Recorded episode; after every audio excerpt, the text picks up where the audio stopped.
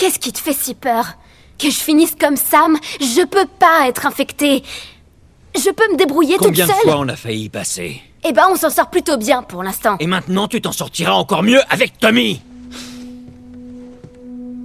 Je suis pas elle, tu sais. Quoi? Maria m'a dit pour Sarah. et- Ellie. et je- Là tu t'aventures sur un terrain miné. Je suis désolée pour ta fille, Joël. Mais moi aussi, j'ai perdu des proches. Tu ne sais absolument pas de quoi tu parles. Les seules personnes que j'ai jamais aimées sont toutes mortes ou m'ont abandonnée. Toutes sauf. sauf toi, merde. Alors me dis pas que je serai plus en sécurité avec un autre, parce que la vérité, c'est que j'aurai encore plus peur. Tu as raison. Tu n'es pas ma fille. Et je ne suis sûrement pas ton père. Bienvenue dans le podcast officiel de The Last of Us. Vous êtes avec Christian Spicer. En attendant la sortie du second volet, nous revisitons ensemble The Last of Us Part 1 avec les visionnaires et génies qui l'ont créé. Nous allons revenir sur l'histoire du jeu tout en découvrant ses coulisses. Si vous n'avez pas encore écouté les deux premiers épisodes, je vous suggère de le faire tout de suite car nous suivons la chronologie de l'histoire. Dans l'épisode d'aujourd'hui, nous allons aborder la partie automne, ainsi que le contenu téléchargeable Left Behind. J'aurai avec moi Troy Baker et Ashley Johnson, alias Joël et Ellie, ainsi qu'Alexandria Neonakis, conceptrice d'interface utilisateur, et bien sûr l'auteur et réalisateur du jeu, Neil Druckmann. Notre dernier épisode s'est achevé sur la mort tragique d'Henri et Sam. Marquant la fin du chapitre sur l'été, c'est un moment inoubliable qui reste encore gravé en moi aujourd'hui. Nous découvrons une nouvelle saison, l'automne. Joël et Ellie ont réussi à sortir de Pittsburgh et sont en route pour retrouver Tommy, le frère de Joël.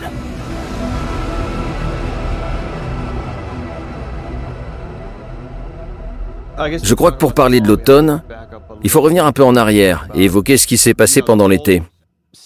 En particulier à Pittsburgh, où Joël et Ellie ont appris à se faire confiance. Deux personnes qui ne s'appréciaient pas vraiment, mais qui ont appris à se respecter. Joël est de nature surprotectrice et il a évolué à Pittsburgh. Pourquoi t'es pas resté en retrait comme je te l'avais dit? Et nous essayons de le montrer à plusieurs reprises lorsqu'il refuse systématiquement l'aide Je d'Ellie, suis content de pas m'être fait exploser la tête par une foutue gamine. jusqu'à ce qu'il lui donne un fusil et commence à lui faire confiance. Bon, t'as l'air de savoir te servir d'une arme. Tu crois pouvoir utiliser ça Elle fait ses preuves. Ce qui l'amène à baisser sa garde et à s'ouvrir un peu plus Qu'est-ce que tu dirais d'un truc Un peu plus à ta taille? jusqu'à leur rencontre avec Henri et Sam, jusqu'à ce qu'ils voient en eux le reflet de leur propre relation et la mort de Sam. Et Henri, qui vient de vivre une expérience encore pire que la mort, finit par mettre fin à ses jours. Joël se reconnaît dans cette situation. Cet événement lui fait prendre de la distance vis-à-vis d'Ellie. Son objectif à partir de cet instant redevient de l'emmener jusqu'à son frère car c'est trop difficile. C'est dans ce contexte que nous arrivons à l'automne avec une tension palpable entre les personnages. La relation est différente et Joël ne répond pas à Ellie de la même façon qu'à la fin de l'été. Est-ce que c'est en rapport avec moi? On parlera de ça plus tard. Plus tard. Et il y a ce moment où ils marchent, lorsqu'ils sont près du barrage et passent à côté d'une petite tombe, qui constitue un nouveau rappel de la vulnérabilité des enfants dans ce monde. Tombé bien trop. J'ai oublié de laisser ce sale robot sur sa tombe. Qu'est-ce que je dois en faire? Ellie, Quoi? Et bien sûr, c'est Ellie qui relance Joël sur le sujet. J'ai envie qu'on en parle. non. Pourquoi pas? Combien de fois est-ce que je dois le répéter? Les choses arrivent. Mais on avance. Il se dirige vers la ville où Tommy s'est installé. Mais depuis quand Joël ne l'a-t-il pas vu? Depuis combien d'années? C'était l'une de nos interrogations. Et naturellement, Neil nous a demandé notre avis sur la question. Jeffrey avait sa propre version des événements et j'avais la mienne. J'aime le fait que nos deux versions soient différentes. J'imagine que Joël et Tommy ont eux aussi leur propre version des événements. Tout à fait. Et pour moi, c'est cette divergence de point de vue qui rend l'histoire intéressante. Chacun s'appuie sur son vécu, en oubliant de mentionner les éléments les moins flatteurs.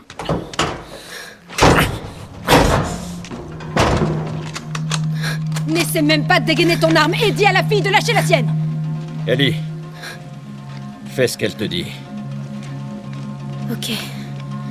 Dites-moi que vous êtes perdu.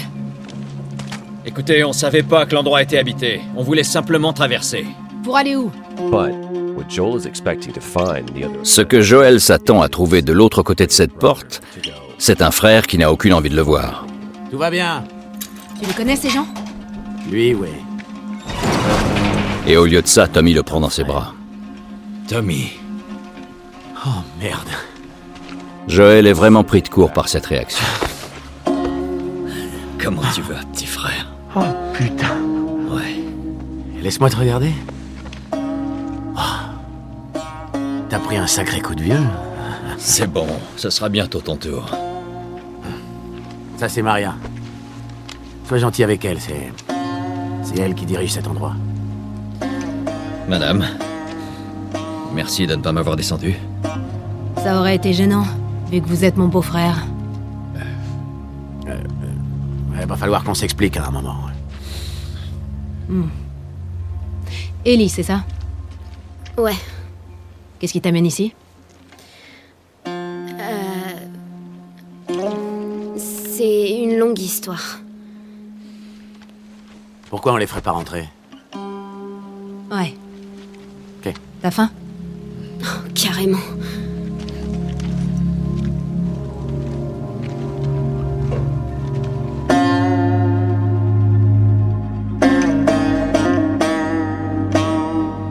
J'ai toujours en moi cette idée de la famille.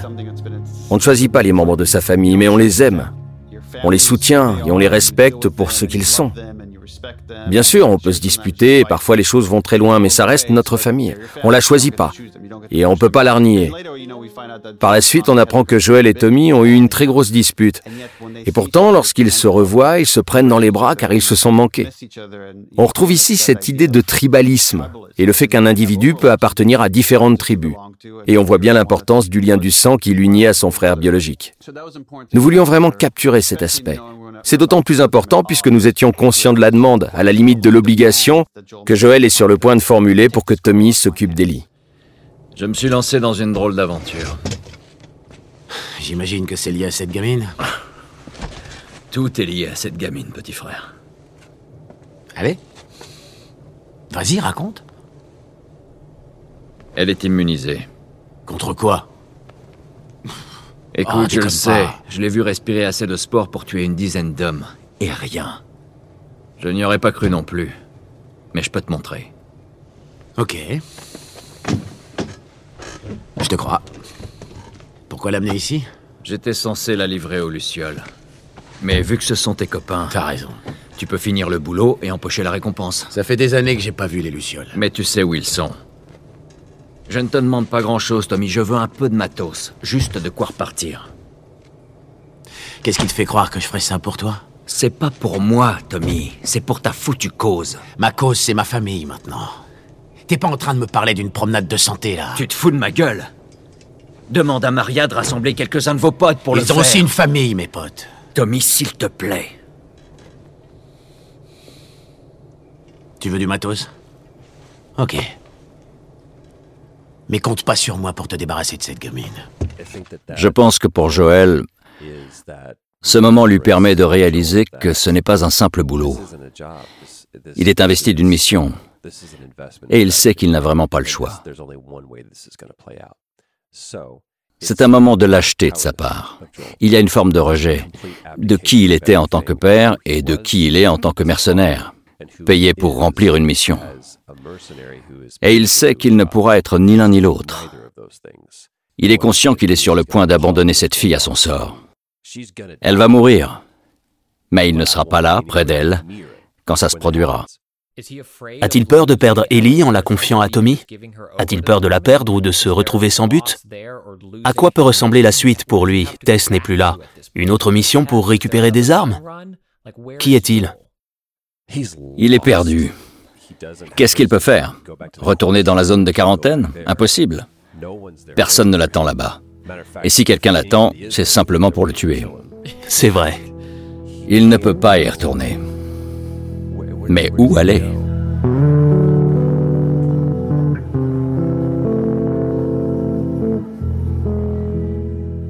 Est-ce que vous pensez qu'au plus profond de lui, Joël espère un refus de la part de Tommy? Je pense sincèrement que si Tommy avait accepté sa demande, Joël serait reparti en disant que c'était dans l'ordre des choses. Et lorsqu'il dit à Ellie qu'elle sera plus en sécurité avec Tommy, il y a une part de lui à ce moment-là qui le croit vraiment. Ce qui le fait en quelque sorte changer d'avis, c'est le moment où Ellie dit ⁇ Les seules personnes que j'ai jamais aimées sont toutes mortes ou m'ont abandonné. Toutes sauf... sauf toi, merde !⁇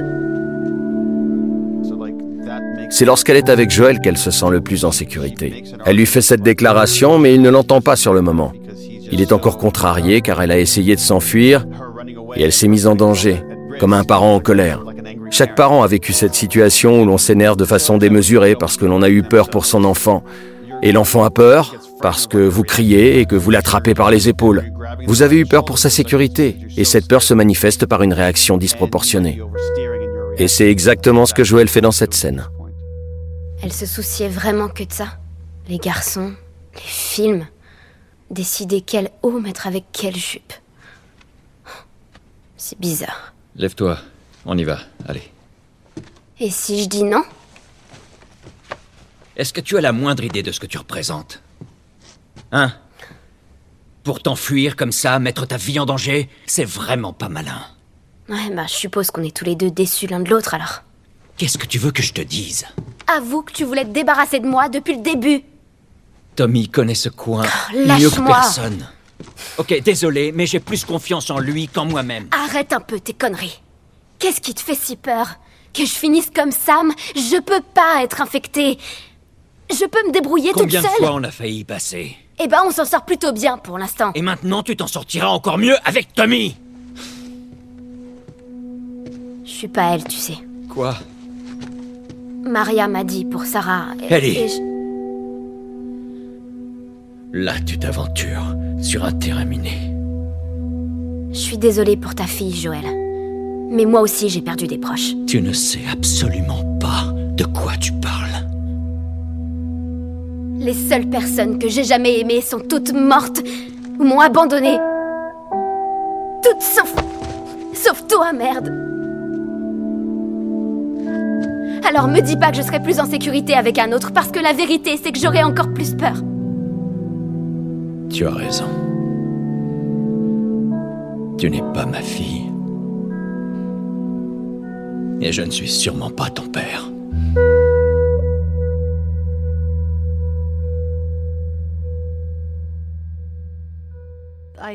J'adore cette scène. Le tournage était génial. C'est l'une de mes préférées. Je dirais que euh, c'est l'un des moments les plus importants de leur relation. Ils s'ouvrent tous les deux sur des sujets qui leur pèsent. C'est vrai, leur échange est houleux, mais ils vident leur sac et tentent tous les deux de comprendre à quel point ils tiennent réellement l'un à l'autre.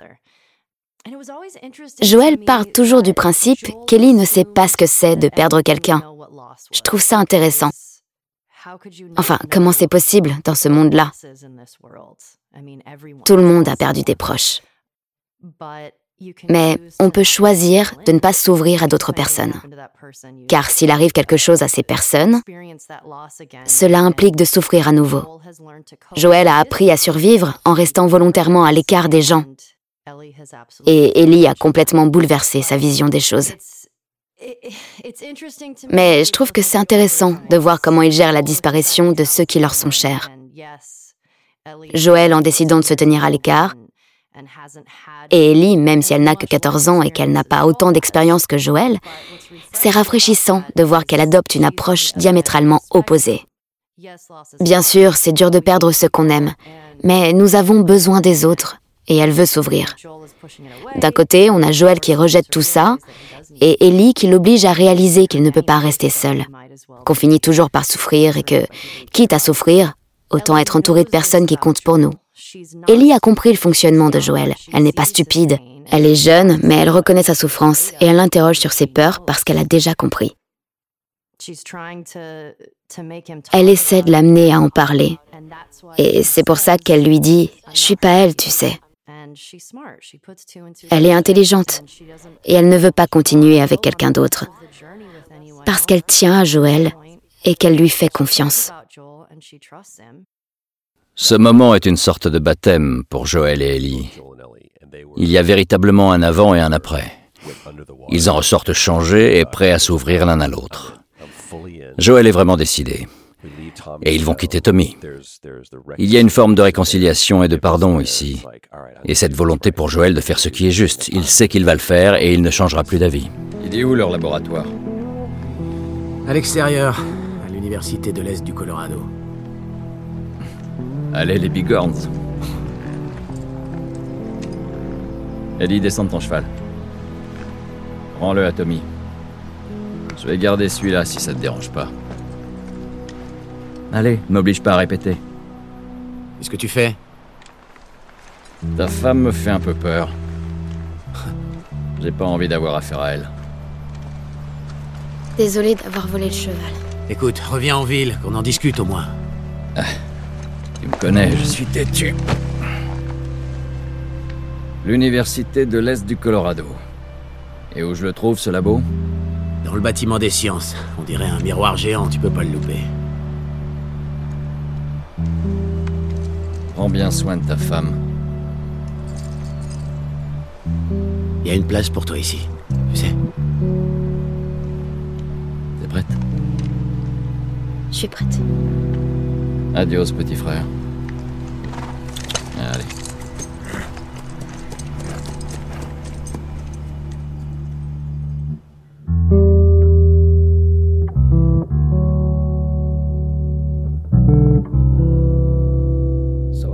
À ce stade du jeu, Joël et Ellie se dirigent donc vers l'université. Là-bas, c'est ça? C'est vrai qu'on dirait un miroir géant. Pas de garde. Rien du tout. Ouais, on va bien finir par croiser quelqu'un. Allez, on entre. Eh, là-bas alors Ouais, ça ressemble à une entrée. Il n'y a pas de luciole, Eh oh Eh oh Les Lucioles C'est le remède de l'humanité mais il y a des singes. Oh C'est des singes? Ouais, et il y en a un paquet. C'était vachement cool. Première fois que tu vois un singe? Ouais, c'est la première fois. Je me suis beaucoup interrogé sur la présence des singes à ce moment et tout ce qu'ils peuvent représenter, tant pour l'histoire que nous suivons que pour le monde où les personnages évoluent. Tout a commencé par une session de brainstorming. Nous voulions que le joueur passe par cette université. En fait, nous voulions poursuivre cette quête des Lucioles et vous montrer qu'ils avaient effectué des recherches ici. Ils étaient là et ont essayé de développer un vaccin, mais ils ont échoué. Et c'est de là qu'est née cette idée. Montrer qu'ils faisaient des tests sur les singes parce que contrairement aux autres animaux, ils peuvent être infectés. Et le chercheur a fini par se faire mordre.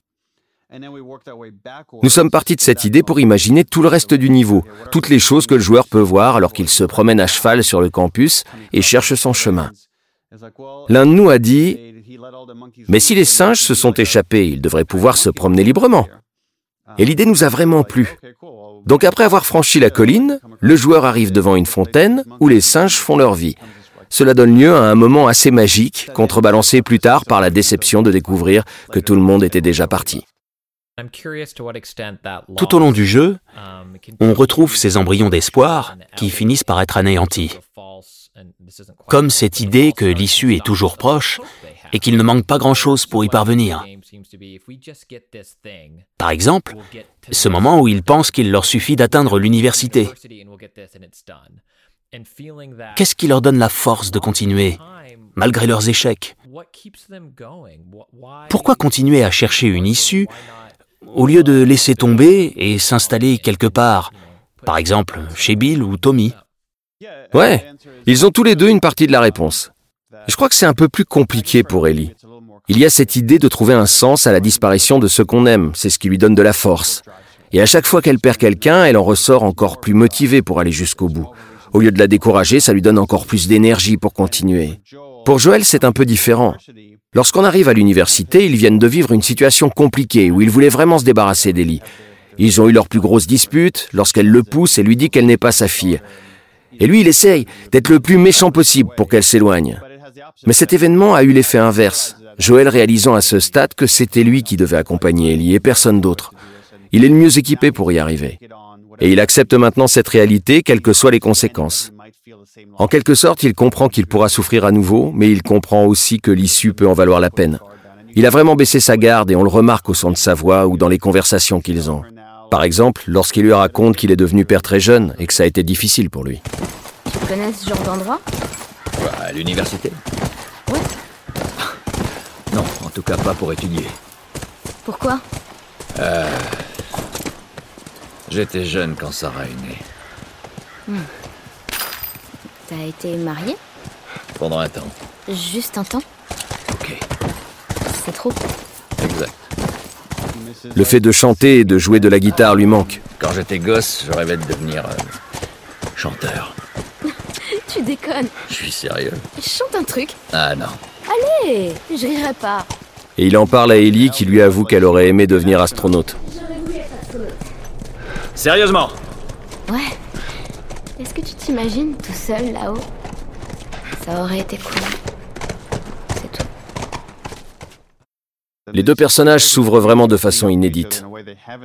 Et bien sûr, puisque nous sommes des auteurs cruels, nous faisons tout ça en sachant bien que Joël est sur le point de s'empaler sur la barre de fer. Et du point de vue du joueur, de mourir. Oui, lorsque l'édition définitive ou une version collector ultime sortira, je veux le boîtier en métal avec cette citation au dos. Nous sommes des auteurs cruels. Profitez bien de The Last of Us Part 1. On en rit, mais ce sont vraiment les meilleures histoires. Maintenant que le sujet a été abordé, poursuivons sur cette thématique de l'espoir. Vous, les auteurs, l'équipe de Naughty Dog, vous donnez de l'espoir à Joël et Ellie par l'intermédiaire des enregistrements qu'ils trouvent. Si vous cherchez les Lucioles, ils sont tous partis. Non, sans blague. Je suis mort. Ou je le serai bientôt. Ils découvrent la destination des Lucioles. Ils ont plusieurs indices pour les suivre, comme Hansel et Gretel qui suivent les miettes de pain, et ils commencent à reprendre espoir. Bonne chance. Est-ce que tu sais où c'est? Ouais, je connais la ville. C'est loin? C'est pas tout près, enfin, à cheval. Quoi? Les Lucioles? Baisse-toi C'est à ce moment-là que Joël et Ellie sont pris dans une embuscade et que Joël se fait empaler.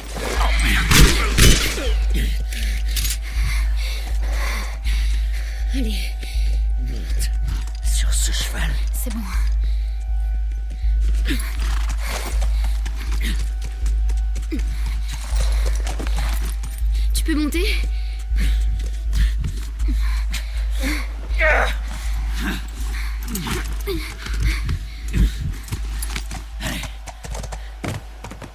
Sur le coup, la situation semble assez classique. On se dit qu'il s'agit de chasseurs qui veulent nous dépouiller. Un ennemi parmi tant d'autres, même si ce sont des êtres humains. Mais en tant que joueur, vous avez presque été conditionné pour les voir comme de simples PNJ. Et par la suite, nous avons voulu rendre ce moment plus marquant. Ce n'était pas n'importe quel PNJ. Et votre combat aura des conséquences pour la suite. Le fait de les tuer et d'être leur cible, et surtout la blessure de Joël, affecte en réalité l'ensemble de l'histoire. Et vous n'en aurez pas conscience avant la fin de la séquence, ou très tard dans celle-ci. C'était vraiment important pour nous de souligner cet aspect. Les ennemis peuvent surgir à tout moment et tout peut arriver. Même lorsque l'on repense à Henry et Sam, il a suffi d'un seul coureur pour que tout parte en vrille. Ce n'était pas un point culminant de l'histoire pour le joueur lorsque ça s'est produit. Il n'y a pas eu de grands sacrifices. C'est simplement quelque chose qui peut arriver, comme c'est souvent le cas dans la vie. Des actions en apparence anodines peuvent avoir de lourdes conséquences. Et même lorsque Joël est empalé, le joueur continue de le diriger. On incarne toujours le même personnage. Et si je me souviens bien, toutes les communications avant le lancement ne laissaient pas le joueur penser qu'il incarnerait un autre personnage. Tout à fait. D'ailleurs, nous avons même menti à ce sujet. D'accord, une autre citation à rajouter sur la jaquette. Ouais, le joueur s'est attaché à ce type. Et nous voulions vraiment qu'il perde tout espoir à ce moment du jeu. Il a pris le temps de suivre et de s'attacher à la relation entre les deux protagonistes. Et nous n'avons pas beaucoup parlé des mécanismes de jeu, mais le joueur améliore constamment sa maîtrise des armes, des attaques au corps à corps, des parades, des interactions avec Ellie. Vous prenez le temps d'améliorer votre personnage et ses aptitudes. Il devient de plus en plus fort et de plus en plus efficace pour affronter le monde qui les entoure. Et d'un coup, on vous enlève tout ça. Joël se déplace très lentement, il trébuche et il manque de tomber si vous essayez de courir.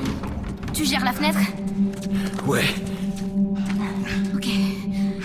Allez, bouge La visée est beaucoup moins précise. Même lorsque vous marchez en ligne droite, il y a des moments où Joël trébuche et prend appui où il peut. Et il perd beaucoup de sang. Nous voulons que le joueur se demande vraiment s'il va mourir. Est-ce que Naughty Dog peut vraiment tuer son personnage principal à ce stade du jeu? Nous voulons vraiment installer le doute.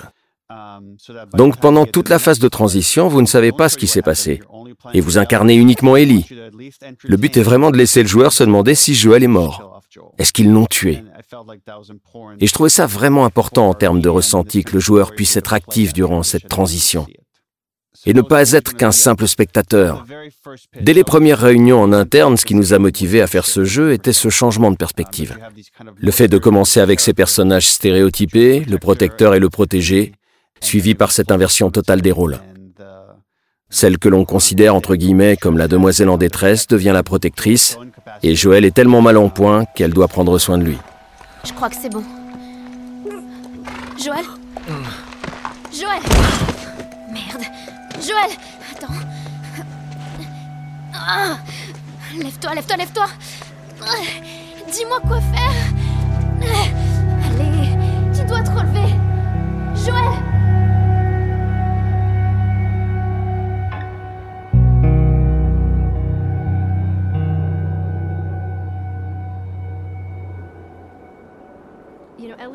Vous savez, Ellie a tellement appris de Joël. À ce moment-là, on voit à quel point elle a mûri et aussi à quel point leur relation a pu avoir de l'importance. On réalise également à quel point elle est loyale. Elle est déterminée à le protéger et à le sauver. Pas seulement pour finir ce qu'ils ont commencé, mais parce qu'elle tient énormément à lui. Et bien sûr, il y a cette couche d'inquiétude et d'anxiété supplémentaire qui va avec ces nouvelles responsabilités. Car tout ceci arrive après qu'ils se soient en quelque sorte promis d'être là l'un pour l'autre. Je crois qu'elle avait besoin de cette période où il ne pouvait pas lui dire quoi faire pour prendre confiance en elle et évoluer. Maintenant, elle est toute seule. Il lui a appris tout ce qu'il sait. Ce n'était pas intentionnel, mais je crois qu'elle a réussi à s'approprier toutes ces connaissances venant de Joël et qu'elle s'en sert désormais pour l'aider et le protéger. Et ça nous montre qu'elle est tout à fait capable de s'occuper d'elle-même. J'aime beaucoup le fait que ça ne soit pas trop soudain, qu'on assiste à ce moment où Joël réalise qu'il n'est plus en mesure de prendre soin d'elle. Ce qui oblige Ellie à revenir dans une position où d'autres personnes essaient de la tuer et où elle finit par prendre le dessus. Et elle le fait de façon si brutale et froide. On le voit lors de ces courts instants où Joël reprend conscience. On assiste directement à la transformation d'Ellie en tant que protectrice. Selon vous, qu'a retenu Joël de ces moments?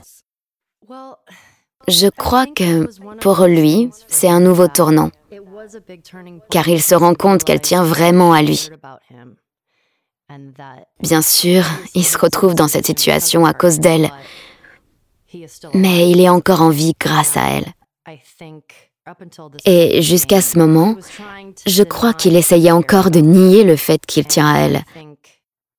Mais on assiste à un véritable changement. Joël réalise à quel point Ellie est importante pour lui, et c'est crucial pour le reste du jeu. Car toutes ses décisions seront basées sur la force de leur relation. Il a fait une croix sur le passé, et il fera tout pour préserver cette relation.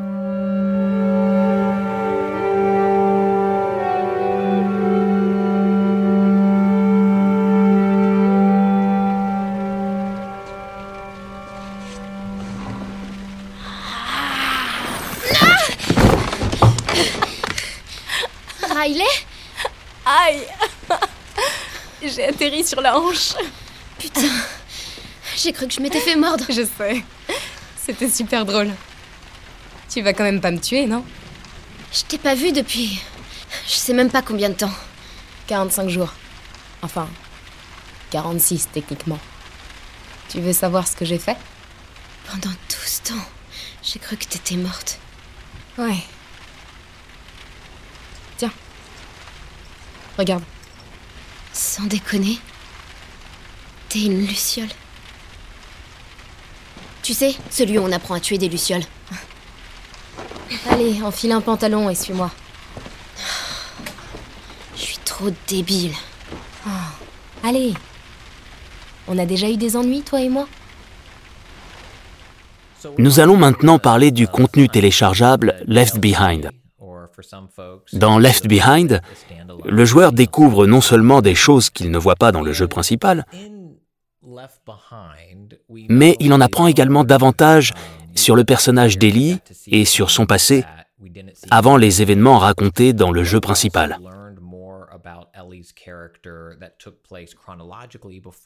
Ashley, je suis curieux de savoir si vous étiez au courant qu'un DLC allait sortir. Et sinon, comment avez-vous réagi lorsque vous avez appris que vous alliez revenir en studio pour poursuivre l'aventure et donner vie à ce qui est devenu Left Behind? J'ai toujours su qu'il y aurait un DLC, mais je n'avais aucune idée du contenu et de l'histoire. Et j'ai très longtemps pensé que ce serait un autre pan de l'histoire de Joël. Le tournage du DLC approchait et Neil explorait différentes idées. Un jour, il m'a pris à part pour m'en parler et j'ai trouvé l'idée géniale. Ce DLC se concentre un peu plus sur Ellie. Au début, j'étais assez stressée et il m'a dit de pas m'inquiéter, car Troy ferait toujours partie de l'aventure. Il m'en a dit un peu plus sur l'histoire et m'a expliqué qu'il y aurait de nombreux flashbacks. Et je me souviens des premiers visuels que j'ai vus, avec le carrousel, lorsque les portes du centre commercial s'ouvrent pour la première fois et qu'il y a de l'électricité.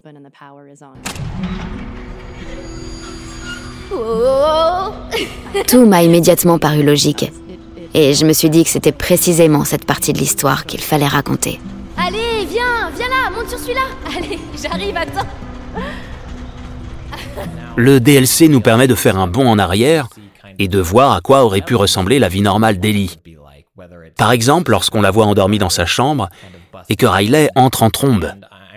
J'avais envie d'en savoir plus sur votre vision du quotidien d'Ellie, avant Left Behind, ou lorsque vous avez réfléchi à sa vie lors de la conception de ce DLC. Neil et moi avons beaucoup parlé de sa personnalité et essayé de déterminer pourquoi elle avait si peur de faire le mur pour aller au centre commercial. Et nous avons aussi évoqué son quotidien très structuré, le fait qu'elle n'ait plus ses parents et qu'elle se retrouve avec tous ses enfants qui sont dans la même situation. Ils passent leur journée dans cette petite zone de quarantaine, à alterner entre l'école et les exercices en groupe, et ils ne connaissent que ça. Ils n'ont pas d'éléments de comparaison. Mais nous, en tant que joueurs, nous sommes conscients de tout ce qu'ils n'ont pas. Et c'est ce qui rend cette scène si bouleversante. On se dit qu'elle aurait pu avoir une vie tellement différente. Mais que c'est tout ce dont elle dispose. C'est également la première fois que les joueurs découvrent qu'Ellie est homosexuelle. Et je suis curieux, est-ce que ça a changé votre approche du rôle? Tout à fait. Je crois que Neil m'en a parlé juste après avoir terminé le tournage du jeu principal, avant de commencer à travailler sur le DLC. Il voulait avoir mon avis sur plusieurs sujets. Il m'a dit qu'il avait plusieurs idées pour le DLC et que l'une de ses idées était qu'Ellie était homosexuelle. Et il voulait savoir ce que j'en pensais. Je crois que c'est là que ça s'est décidé. Pendant toute la première partie du jeu, nous n'avions pas parlé de sexualité. Et lorsque ça s'est décidé, j'ai tout de suite trouvé ça d'une logique implacable. Ellie est homosexuelle. C'est une évidence. J'aurais aimé le savoir dès le début, car je me dis que j'aurais peut-être fait certaines choses différemment. Qui sait? Mais j'étais tellement excitée de revenir pour le DLC, en ayant plus d'informations sur la nature de l'amitié et de la relation entre Ellie et Riley. C'était vraiment génial.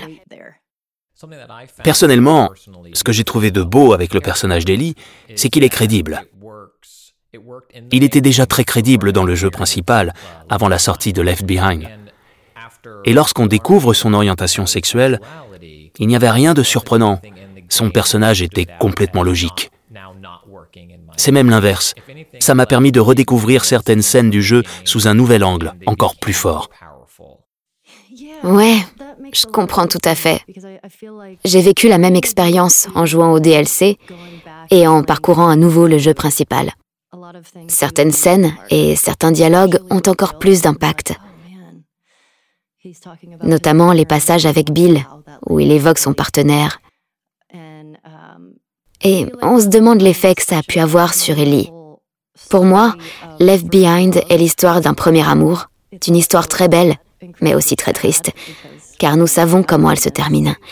Mais je trouve ça vraiment génial de jouer au DLC et de revenir au jeu principal avec ces informations supplémentaires, car cela donne encore plus de profondeur au personnage d'Ellie.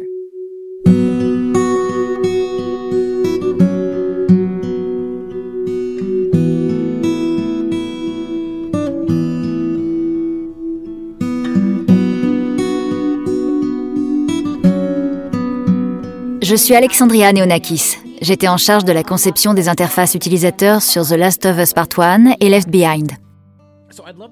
Pouvez-vous nous en dire un peu plus sur votre travail? Nous avons dû réaliser l'équivalent d'années de travail en seulement quelques mois. C'était éprouvant.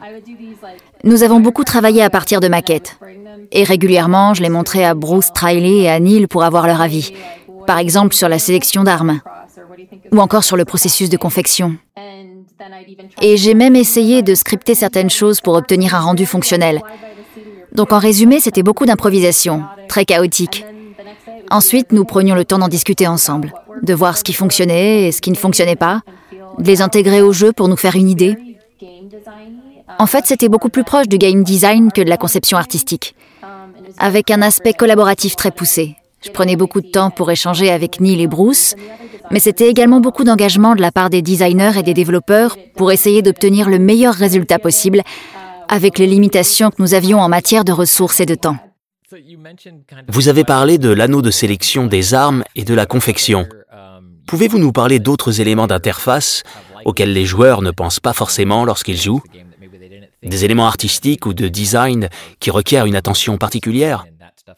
En fait, toutes les choses que la plupart d'entre nous prenons pour acquises. Déjà, tout ce qui peut donner aux joueurs des informations spécifiques sur le jeu. Par exemple, les icônes au bas de l'écran qui indiquent l'arme équipée, la quantité de munitions restantes ou la possibilité de confectionner des objets. En fait, tout ce qui appartient à cette couche visible à l'écran et qui s'interpose entre le joueur et le jeu en lui-même. Je ne sais pas si c'est très clair, mais ce sont toutes les choses avec lesquelles vous interagissez pour essayer d'interagir avec le jeu. Et puis il y a tous les menus, y compris ceux du mode multijoueur faction. J'ai travaillé sur le design des menus et tous les éléments d'interface utilisateur qui ont été intégrés à faction. Vous n'imaginez pas le nombre de personnes qui vont crier de joie en vous entendant parler de faction. Oui, le multijoueur de The Last of Us est génial. Vraiment génial. Avez-vous rencontré d'autres défis lors de la conception des interfaces de ce jeu? Qui est vraiment ancré dans la réalité et très loin de ce que l'on peut voir dans certains jeux vidéo moins réalistes et donc bien plus permissifs en termes de design. Oui et non, parce qu'il y avait certaines personnes dans le studio qui voulaient vraiment retrouver un rendu plus classique, en particulier au niveau du multijoueur, où l'on s'attend certainement à retrouver certains éléments récurrents. Mais le manque de temps a finalement eu un impact positif. En fait, nous avions également réalisé des maquettes plus fouillées, avec plus de textures. Mais comme nous avions peu de temps, j'ai pu pousser pour quelque chose de plus simple. J'aime les approches minimalistes. moins voyante. L'idée était d'éviter les éléments d'interface trop marqués, d'autant plus qu'on ne peut pas contrôler la façon dont l'utilisateur les verra. Par exemple, le rendu peut être complètement différent si le joueur évolue dans un environnement ouvert ou s'il se trouve dans un tunnel avec une lampe torche. Une approche minimaliste peut donc réduire le problème et renforcer cette impression que les éléments font vraiment partie de l'arrière-plan. J'avais déjà une idée de ce que je voulais faire. Et la plupart des membres du studio avaient une vision assez similaire. Très minimaliste pour que le joueur reste concentré sur l'histoire et la direction artistique. D'un autre côté, Naughty Dog est un studio très collaboratif où tout le monde a son mot à dire. Et il y avait certaines personnes qui auraient préféré un rendu plus proche de World of Warcraft ou ce genre de jeu. Nous avons donc insisté sur le fait qu'il s'agissait d'un jeu très différent et que le manque de temps nous obligeait à être minimalistes. Donc oui, c'était en quelque sorte une bénédiction. Prenons un instant pour parler de Left Behind, qui permet de combler certains trous dans l'histoire d'Ellie et de nous faire découvrir certains passages du jeu principal que nous n'avions pas vus lorsqu'elle s'occupe de Joël. Pour de nombreux joueurs, dont je fais partie, qui ont joué à The Last of Us Part 1 dès son lancement, ce sont des passages que nous avons découverts après avoir terminé le jeu principal, en ayant déjà des sentiments vis-à-vis de Joël et Ellie. Je suis curieux d'avoir votre avis sur la façon dont cette expérience peut influer sur la perception que les joueurs ont de la fin et de ces instants où Ellie prend soin de Joël lorsqu'il a besoin d'aide. Pour moi, le but était vraiment de donner encore plus de puissance à ce moment où ils sont dans les toilettes. Lorsque Joël retrouve Ellie qui s'est enfuie et qu'ils ont cette grosse dispute. Ça renforce vraiment l'aspect émotionnel de ce passage. Dans le jeu principal, on ne nous parle pas beaucoup de la souffrance d'Ellie et des personnes qu'elle a perdues. Left Behind ajoute beaucoup de choses sur ce plan. On réalise que Joël n'est pas la seule personne dans ce monde à avoir beaucoup souffert. Dès son plus jeune âge, cette jeune fille n'a connu que la souffrance et l'abandon, et ça l'a clairement marqué. Pour le DLC, j'ai surtout travaillé sur le branding dans le jeu. Par exemple, de faux logos pour les centres commerciaux, de faux comptes Twitter et ce genre de choses. Car l'action se déroule dans deux centres commerciaux. Un dans le Colorado et l'autre à Boston où elle passe du temps avec Riley. Le premier centre commercial dans le Colorado, celui où Ellie essaye de récupérer des provisions pour aider Joël, est plus vieux. Nous avons décidé de lui donner cet aspect plus ancien, et vraiment, ce n'était pas que moi, c'était l'ensemble de l'équipe. Ce genre de décision résulte vraiment d'échanges entre les membres du studio, comme tout le reste. Je m'attribue le mérite. C'était moi, ouais. Je ne sais pas si vous vous souvenez des centres commerciaux du début des années 90, mais ils étaient plus sombres que maintenant. Il était encore possible de fumer à certains endroits et il y avait encore beaucoup de carrelage. Nous voulions retrouver cette atmosphère. À l'inverse, il y a le centre commercial de Boston, baptisé Liberty Gardens, je crois, qui devait donner l'impression d'un centre ultra moderne. Nous étions en 2013 avec des boutiques haut de gamme et un rendu complètement différent. Le processus de réflexion était très intéressant pour moi car beaucoup d'éléments de branding que j'ai fini par choisir allaient à l'encontre de mon instinct en tant que designer. Par exemple, si je gérais l'image d'une marque, j'utiliserais des polices de caractère totalement différentes. L'objectif ici était de volontairement m'inspirer de ce que l'on voit dans les centres commerciaux, avec des ratés et un résultat parfois discutable, sans que ça ne saute aux yeux. Pour le Colorado, il y avait vraiment cette idée que les boutiques traditionnelles avaient migré dans ce grand espace froid. Dans le centre commercial de Boston, nous avons par exemple intégré un grand magasin de poupées et aussi un stand de yaourt glacé. Même si c'est toujours le cas aujourd'hui, c'est un produit qui était incroyablement populaire en 2013. Tout le monde en parlait. Nous avons vraiment beaucoup réfléchi à ce sujet. Les boutiques où Ellie allait, les couleurs utilisées dans les deux centres commerciaux, et justement le contraste entre les deux palettes de couleurs qui créait une véritable distinction entre Boston et le Colorado, permettant aux joueurs de les identifier au premier coup d'œil à chaque transition. Ouais Qu'est-ce qu'on fait là? Oh Riley, viens là Non, tu t'en sors très bien. c'est pas croyable, c'est trop mortel. Si je n'avais pas joué au jeu principal, j'aurais pu avoir la sensation que Left Behind est un jeu indé très réussi, avec de superbes moments. Mais en connaissant le reste de l'histoire, je savais que tout n'allait pas rester tout rose. Et qu'il y avait toutes les chances pour que l'histoire entre Riley et Ellie se termine de façon tragique. Je crois que la scène qui laisse entrevoir cette fin tragique, lorsque la tension est à son comble, c'est le moment où Riley et Ellie dansent. Ellie a son Walkman et Riley trouve le moyen de le faire marcher. Je crois avoir vu, dites-moi si je me trompe, certaines de vos illustrations conceptuelles pour cette scène où elle danse. C'est bien ça? En fait, c'est venu après. Une sorte d'hommage pour immortaliser la scène. C'était pour l'exposition organisée à la Galerie Nucleus à l'occasion du 30e anniversaire de Naughty Dog. C'est un très beau moment. Quelle a été votre source d'inspiration? Oh oui, je crois que c'est mon illustration préférée. Cette scène où elles dansent toutes les deux. Et c'était encore quelque chose d'inédit dans un jeu triple A. Je pense que ça avait déjà été fait dans des jeux indépendants à l'époque, mais je n'avais jamais vu de couple lesbien dans un jeu triple A. Ça a rendu l'illustration encore plus spéciale. Et je sais que de nombreux fans ont ressenti la même chose.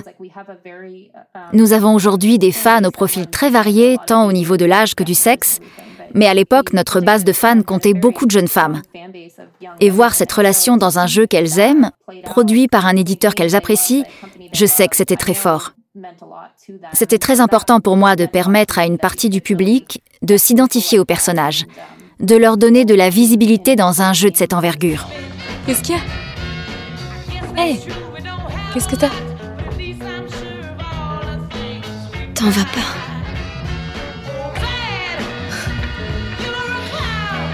Pardon. De quoi? On fait quoi maintenant? On va trouver un truc. Mais je crois que Marlène va pas trop Attends. apprécier. C'est mon passage préféré du DLC. Lorsqu'elles veulent jouer au jeu vidéo The Turning et que Riley décrit le jeu à Ellie pour qu'elle puisse l'imaginer. L'espace d'une seconde, j'ai cru que j'allais jouer. Ferme les yeux. Tu vas incarner l'impitoyable, redoutable et très magnifique Angel Knives. Elle est tout près du temple des ombres. Ton adversaire, Black Fang, sort du temple. Manche 1, go Début du premier round. Black Fang se précipite sur toi. Il t'envoie un double coup de poing dans la face.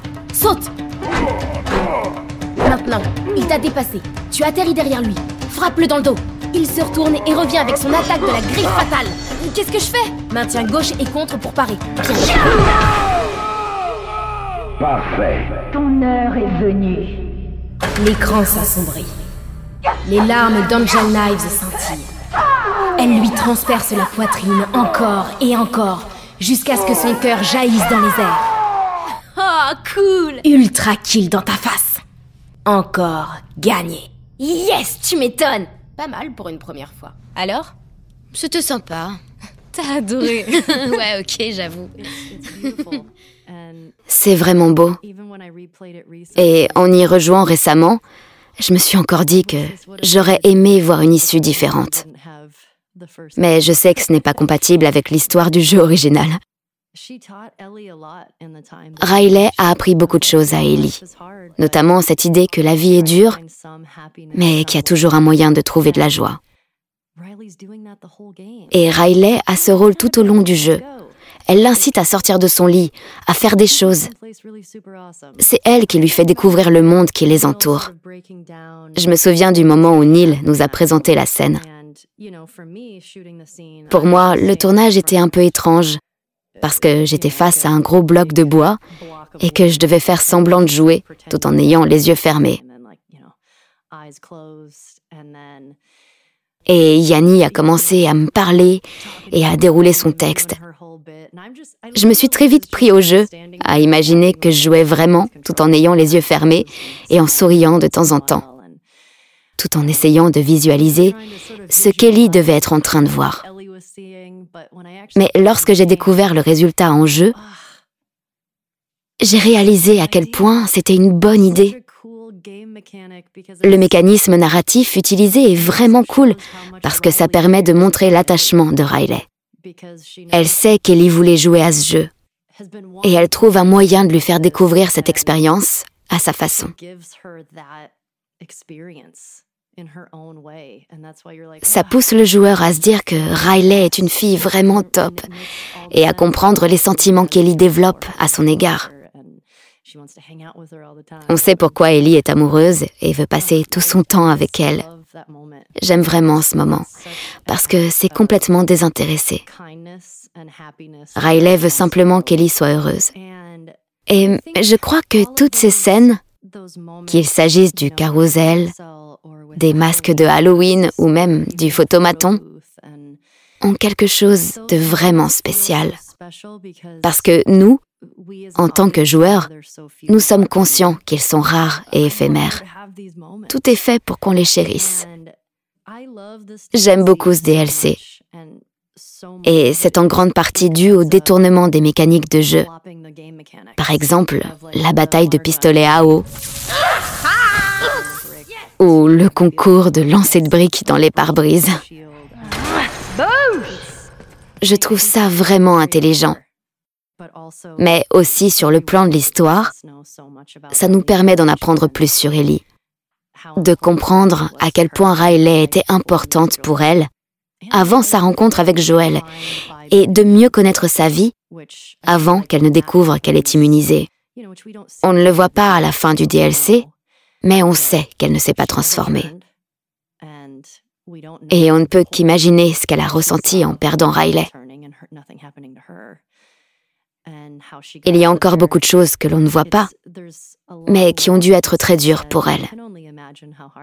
Ce poids qu'elle y portera toujours, ce sentiment de culpabilité découlant de son immunité, ou l'idée que ça aurait pu être différent, qu'elle aurait pu aider Riley, qu'elles auraient pu partir plus tôt et qu'elle serait encore en vie.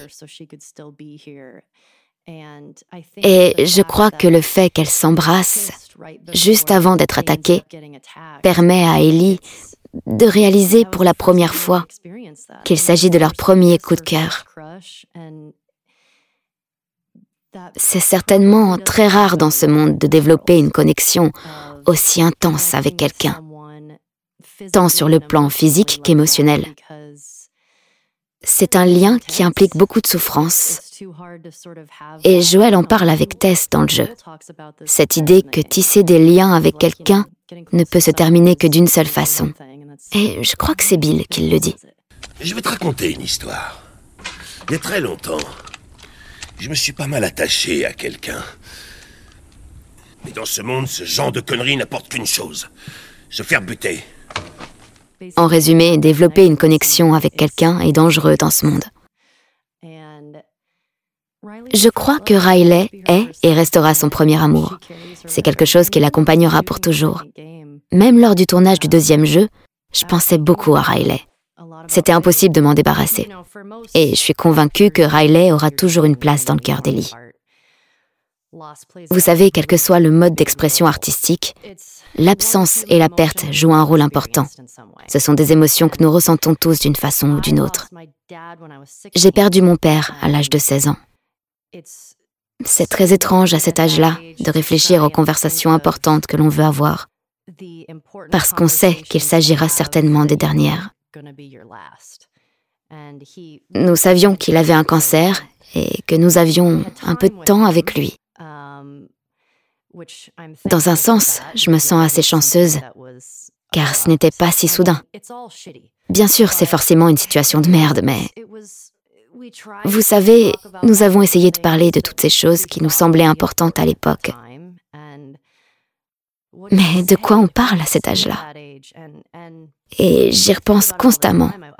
J'aurais aimé avoir plus de temps, car je parlerais de choses différentes aujourd'hui. Je lui poserai d'autres questions.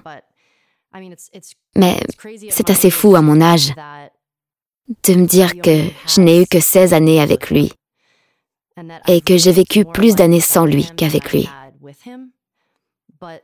Mais il a eu une importance capitale sur ma vie. Mon père était tout pour moi. Et il me manque tous les jours, c'est une souffrance. Ça ne disparaît pas. Heureusement, le sentiment de ne pas pouvoir avancer finit par disparaître. Mais ce sentiment d'avoir perdu quelque chose, quelqu'un, il sera toujours là. Et je crois que tout le monde peut s'identifier à ça. Le personnage que vous incarnez dans le jeu traverse les mêmes épreuves que vous avez pu traverser.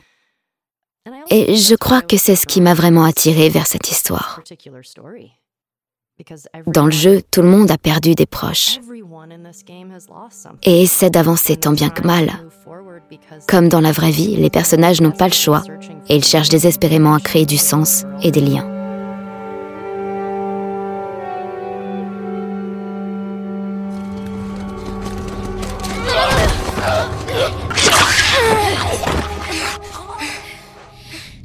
Bon. Ellie. Ellie, ton bras.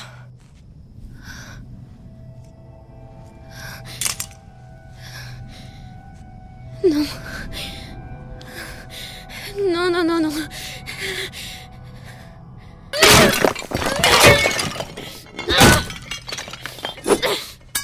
Il y a plein d'autres trucs que tu peux casser là-bas. Qu'est-ce qu'on va devenir De mon point de vue, on a deux options. Option 1. Rapide et indolore. C'est la solution de facilité. Je suis pas très fan de l'option 1. 2. On se bat. On se bat pourquoi? On va devenir des monstres de toute façon. On a failli mourir des millions de fois jusqu'ici. Et on a un million de façons de mourir d'ici demain. Mais on se bat. Pour chaque seconde qu'on peut encore passer ensemble. Que ce soit deux minutes ou deux jours. On ne leur laisse pas ça.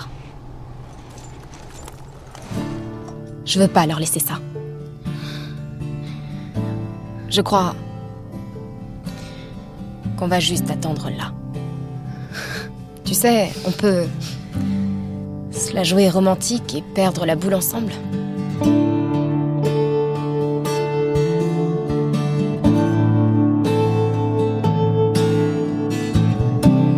Dans le prochain podcast de The Last of Us, on n'est pas obligé de faire ça. Après tout ce qu'on a vécu, j'adore cette histoire.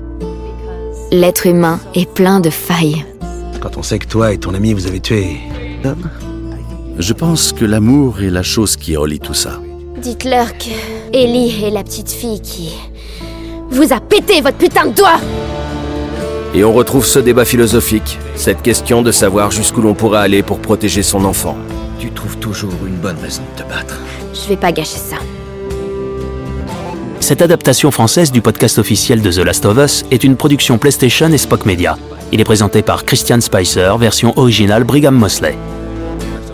Équipe Sony PlayStation, Charlie Yedor, Christian Cardona et Carrie Surtees. Équipe Naughty Dog, Arne Meyer et Scott Lowe. Équipe de production, Carson McCain, Kelly Kolf, Tree Jones, Reyes Mendoza et Alicia Force. Cet épisode a été monté par Evan Arnett, qui a également contribué à la musique et au sound design. L'épisode d'aujourd'hui inclut des interviews de Neil Druckmann, Troy Baker, Ashley Johnson et Alexandria Neonakis. Producteur exécutif, Alia Tavakolian et Keith Reynolds. Merci de nous avoir écoutés.